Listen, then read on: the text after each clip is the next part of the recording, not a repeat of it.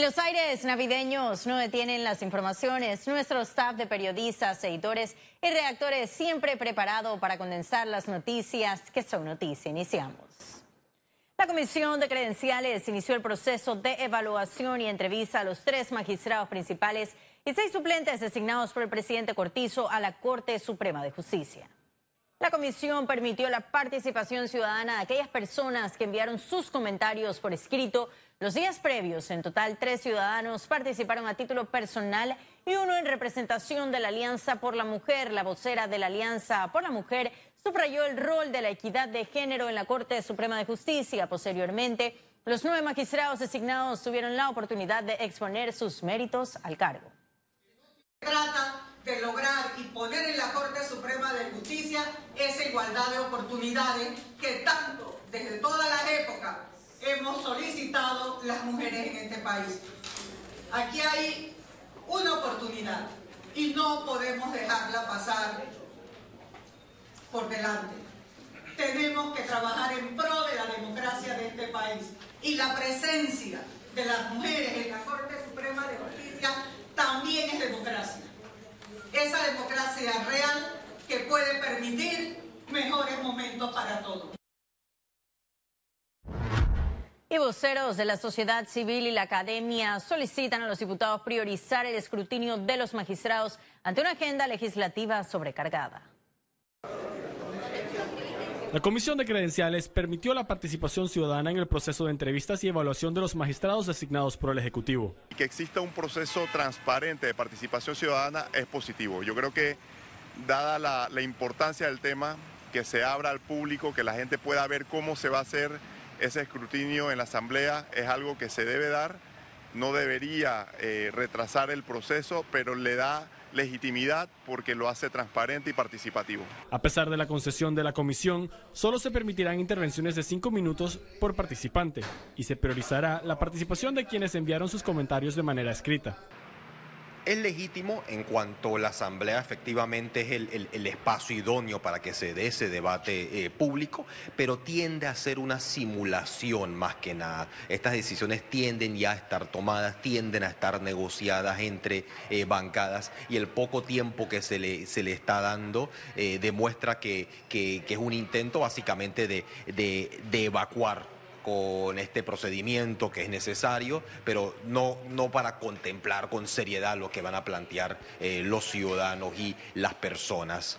A los diputados les quedan nueve días para discutir y debatir 12 temas de la agenda legislativa, entre ellos las designaciones de nueve magistrados y el Procurador General de la Nación. Para Econews, Luis Eduardo Martínez. Y el presidente Laurentino Cortizo avanza en el proceso para nombrar procurador el martes 10 de diciembre. Se conocerá el nombre. Nosotros en el día de hoy estamos ya evaluando los nombres, van a ser entre 5 y 6, y pienso primero pasárselo a la, a la empresa para que haga todo el proceso de, de evaluación, de entrevistas. Yo debo estar el sábado en la tarde o domingo en la mañana entrevistándolo a los 5 o 6.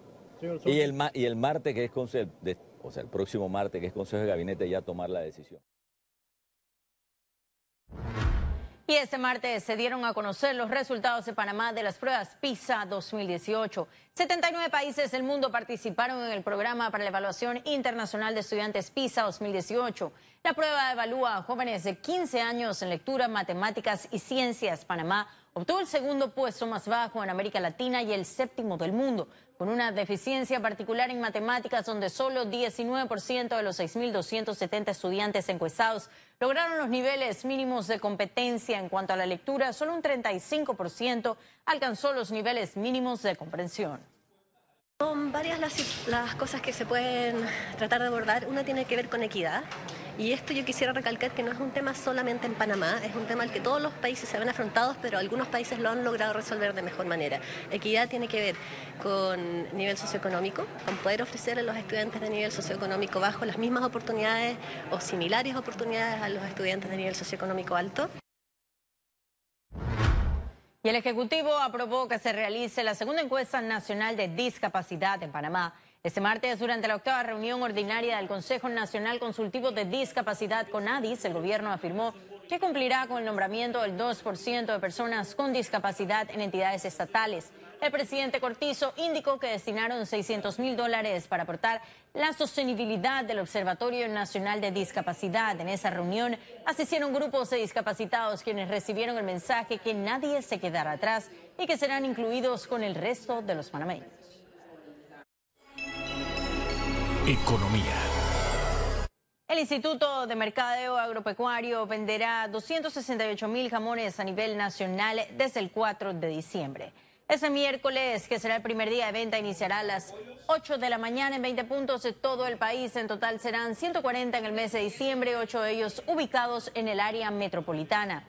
Las naviferias de este año tendrán más de 90 ubicaciones y los consumidores podrían comprar papi pollo a 3 dólares, pollo con sabor a jamón a 3 dólares, bolitas de jamón a 5 dólares y jamón picnic a 8 dólares. El Lima aseguró que este año cuentan con una logística muy organizada que evitará los inconvenientes registrados en los años anteriores.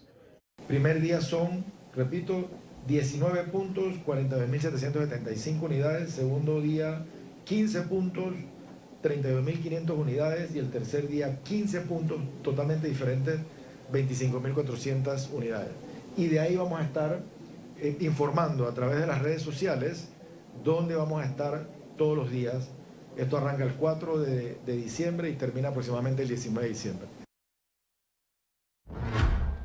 Y tenga cuidado con los préstamos sospechosos durante las fiestas decembrinas. Las autoridades emitieron sus recomendaciones. Adelante.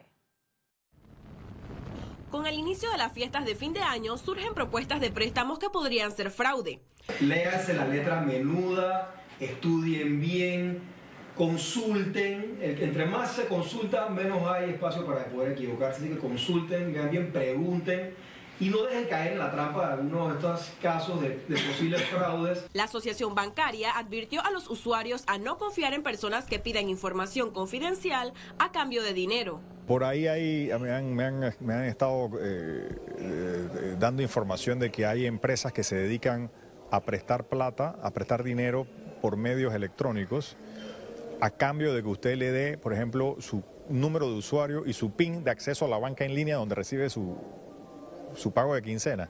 Me pregunto, ¿alguien, ¿alguien piensa que eso es una buena decisión dar ese tipo de información a nadie? ¿Ves? Esa es prácticamente una manera de decirle a un tercero, ahí está mi cuenta, úsala.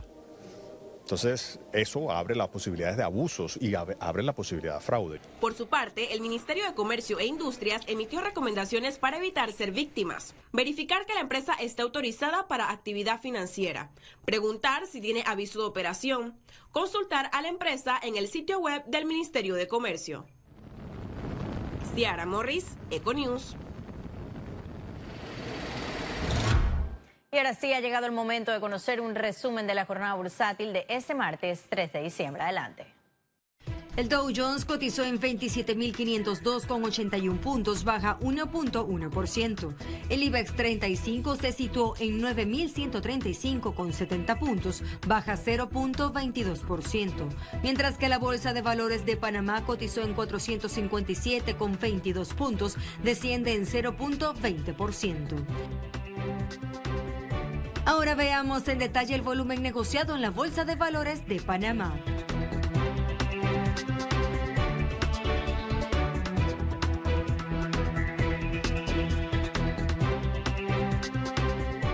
Total negociado 33 millones 445 mil 397 con 65 centavos. Y en breve estaremos de regreso con las notas internacionales. Pero recuerde, si no tiene oportunidad de vernos en pantalla, puede hacerlo en vivo desde su celular a través de una aplicación destinada a su comodidad y es cable on the go. Solo descárguela y listo. No se vayan, que en breve estaremos de regreso con mucho más de la emisión de hoy de Con Ya volvemos.